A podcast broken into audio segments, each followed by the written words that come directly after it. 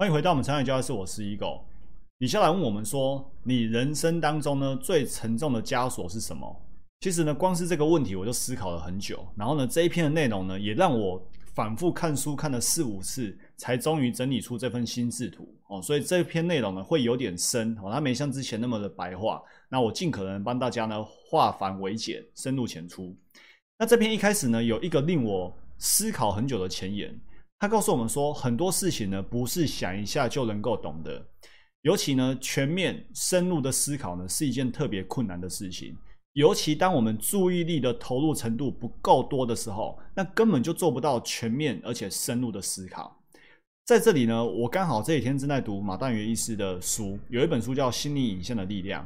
他书上要提到，他说，如果今天你是父母，然后呢，你对于眼前这位所谓不受教的孩子，你非常的生气的话，那该怎么办？那书上告诉我们说。你的敌人不是眼前这个人哦，虽然他是你的儿子，但是你现在觉得他很生气啊，你觉得很生气啊，他怎么这么不受教？你的敌人不是眼前这个人，而是他的心房。然后呢，马医师告诉我们，你不要跟他的心房去正面的对决。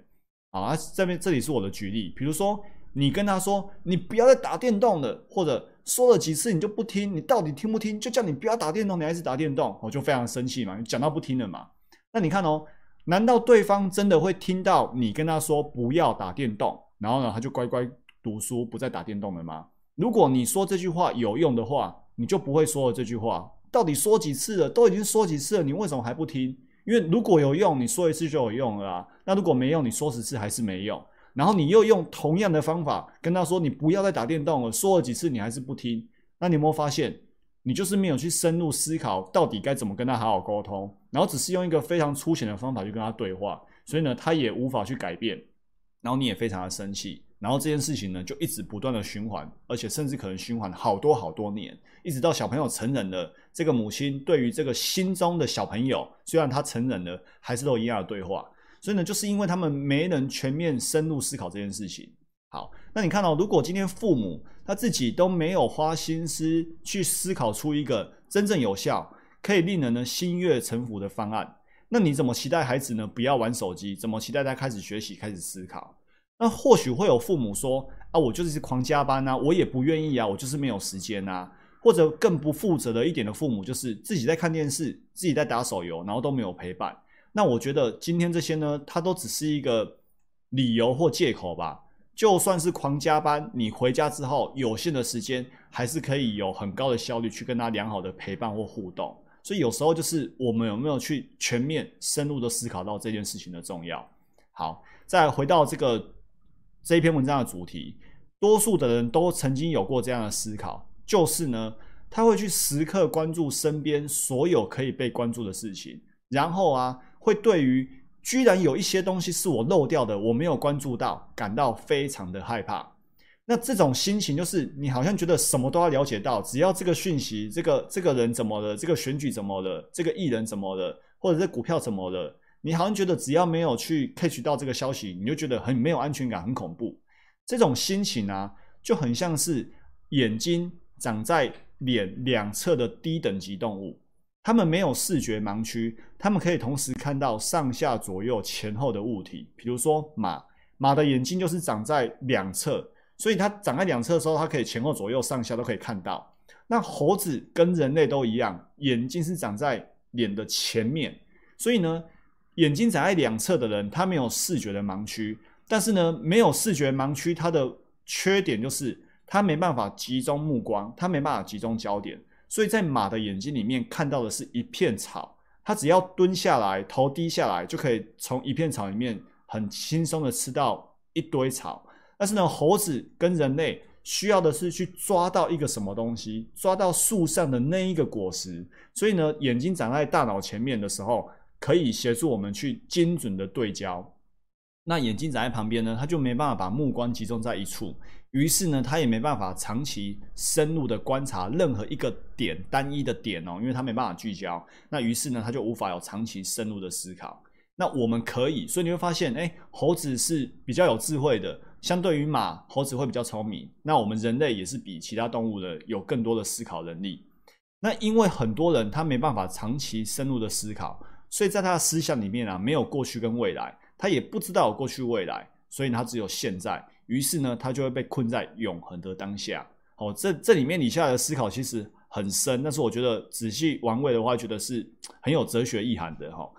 人类经过演化之后啊，我们的眼睛长在头部的正面，所以呢，可以长期深入的观察跟思考。但是缺点就是，因为我们可以聚焦，但是优点是可以聚焦，缺点就是我们无法看到前后左右上下，我们会有视觉的盲区所在。所以啊，他告诉我们说。所有的进步都是从放弃部分安全感开始，因为你没办法看到全面啊，所以当你后面看不到，你就觉得，哎，是不是会有点危险？你就有一些安全感没办法顾及到。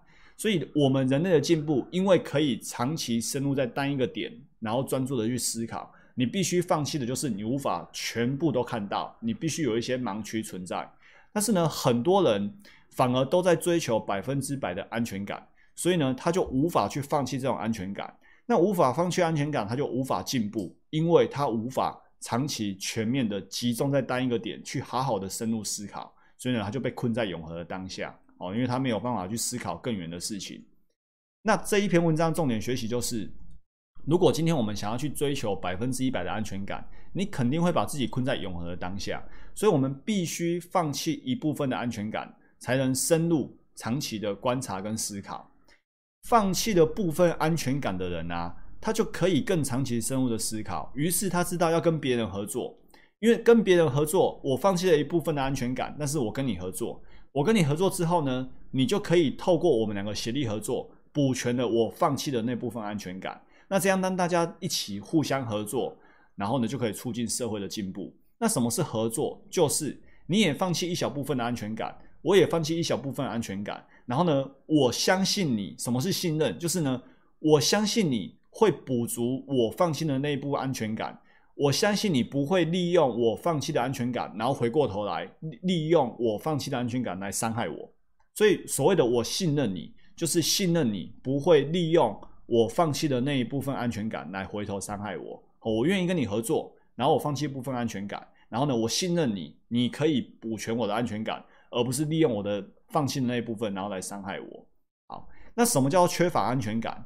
就是反过来，他不相信他人居然不会利用自己放弃的安全感。就是我，我对你没有什么信任，我觉得只要我跟你合作，你一定会利用我所放弃的安全感来伤害我。所以他没办法跟任何人合作，因此呢，他就只能自己去搞定那百分之一百的安全感。所以他不会想要跟别人合作。那你知道我们人是群体动物，当人跟人之间无法互相合作的时候，一个人可以做什么事情？难道你可以从无到有去耕田，然后然后收割，然后自己煮饭，然后自己去打猎，自己去种菜吗？不可能啊！你一定要跟别人合作啊！所以唯有放弃部分的安全感，然后跟他人合作，这个社会呢才会得到更多的进步。所以呢，李笑来建议说，不要去跟缺乏安全感的人合作，因为他们的世界里面不可能有真正的合作关系。那这样你跟他合作呢，你就会觉得碍手碍脚的。好，所以呢，结论跟心得，所谓最沉重的枷锁呢，就是去追求百分之百的安全感，就是你会觉得好像自己什么都要知道，好像觉得自己不可以有视野上或思考上的盲区。但是当你追求百分之百安全感之后呢，你就无法专注在一个点，你就无法长期深入的思考，于是呢，你就很难进步。所以进步的关关键呢，就是你必须放弃部分的安全感。